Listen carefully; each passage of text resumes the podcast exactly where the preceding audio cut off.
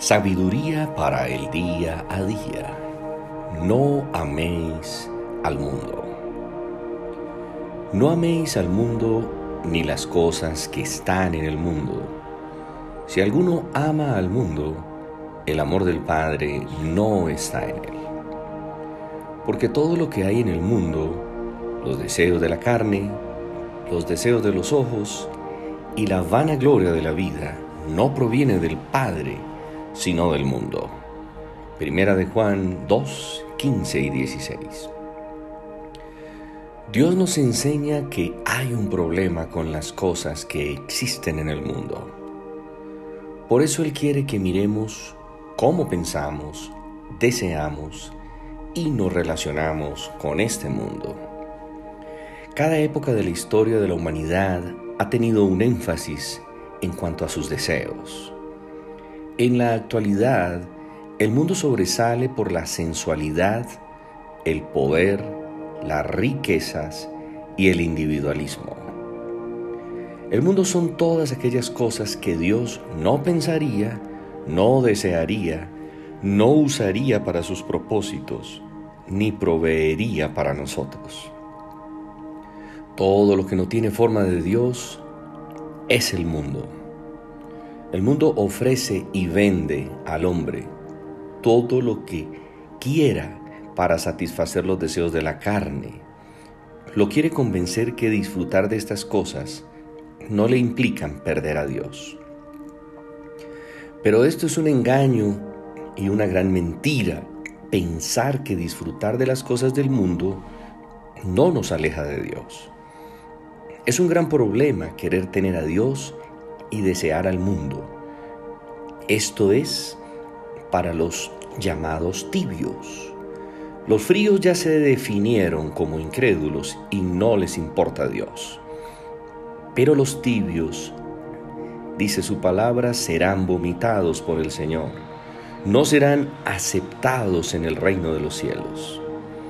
El mundo entero está bajo el poder del enemigo y si deseamos el mundo, estaremos bajo su poder. Dios quiere que entendamos que estamos en el mundo, pero no somos del mundo. Nosotros debemos desear a Dios y las cosas celestiales que son eternas, porque solo en Él estaremos completos y seguros.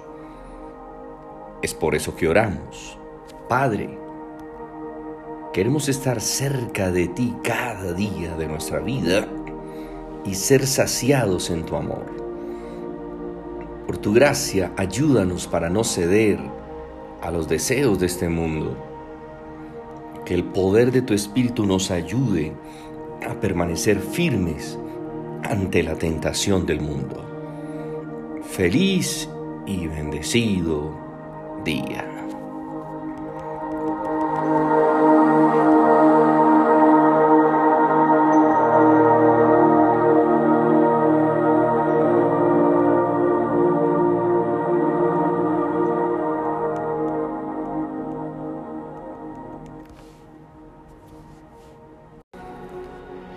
Sabiduría para el día a día. Dad gracias en todo. Dad gracias en todo, porque esta es la voluntad de Dios para con vosotros en Cristo Jesús. Primera de Tesalonicenses 5:18. Ser grato es aprender a reconocer que Dios en su gracia nos ha dado regalos y dones que nunca podríamos alcanzar ni merecer. Refleja un reconocimiento de la increíble misericordia que continuamos recibiendo de la mano del Señor. La gratitud nos recuerda quiénes somos y lo que realmente merecemos. La gratitud hacia Dios nos mantiene en una buena comunión con Él.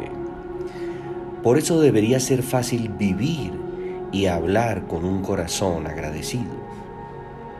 Una persona agradecida siempre tendrá claro en su corazón que ha recibido la más grande dádiva de Dios y que jamás le será quitada.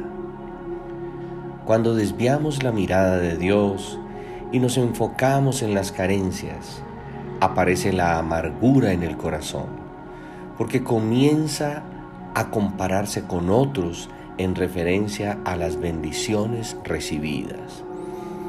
Existen ocasiones en las cuales las promesas de Dios no llegan en el tiempo anhelado y ello puede ser un catalizador de duda y falta de gratitud hacia Dios. La falta de gratitud nos hará caer constantemente en queja y pone la mirada en las circunstancias.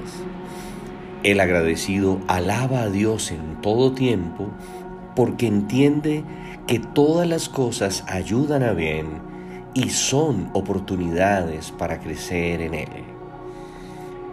Quien es agradecido practica la honra a Dios. Cuando dedicamos tiempo a reconocer las bendiciones, le estamos dando la gloria a Dios. A veces es difícil ser agradecidos en medio de situaciones difíciles porque los problemas y necesidades opacan las bendiciones recibidas. Pero la verdad es que no existe nadie en el mundo que pueda decir que su vida es una terrible pesadilla. Todos, aún en medio de las dificultades, tenemos suficientes motivos para estar agradecidos por el amor, la misericordia y la fidelidad de Dios. Desde el momento en que abrimos los ojos, somos bendecidos porque a Dios le plació regalarnos un día más. Esta bendición se llama vida. Quizás no tenemos todo lo que queremos tener pero quizás tampoco merecemos todo lo que tenemos. Por un momento podemos dejar de pensar en las cosas que nos faltan para volver la mirada a las cosas que tenemos, que son muchas.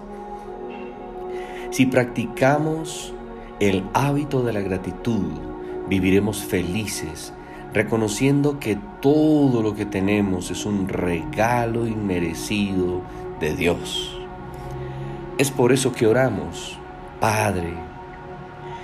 Tenemos muchos motivos para darte gracias y adorarte. Aún en medio de las dificultades queremos tener gratitud contigo porque nunca nos has abandonado. Gracias Padre por tu amor y tu misericordia que siempre nos han alcanzado en todo tiempo feliz y bendecido día.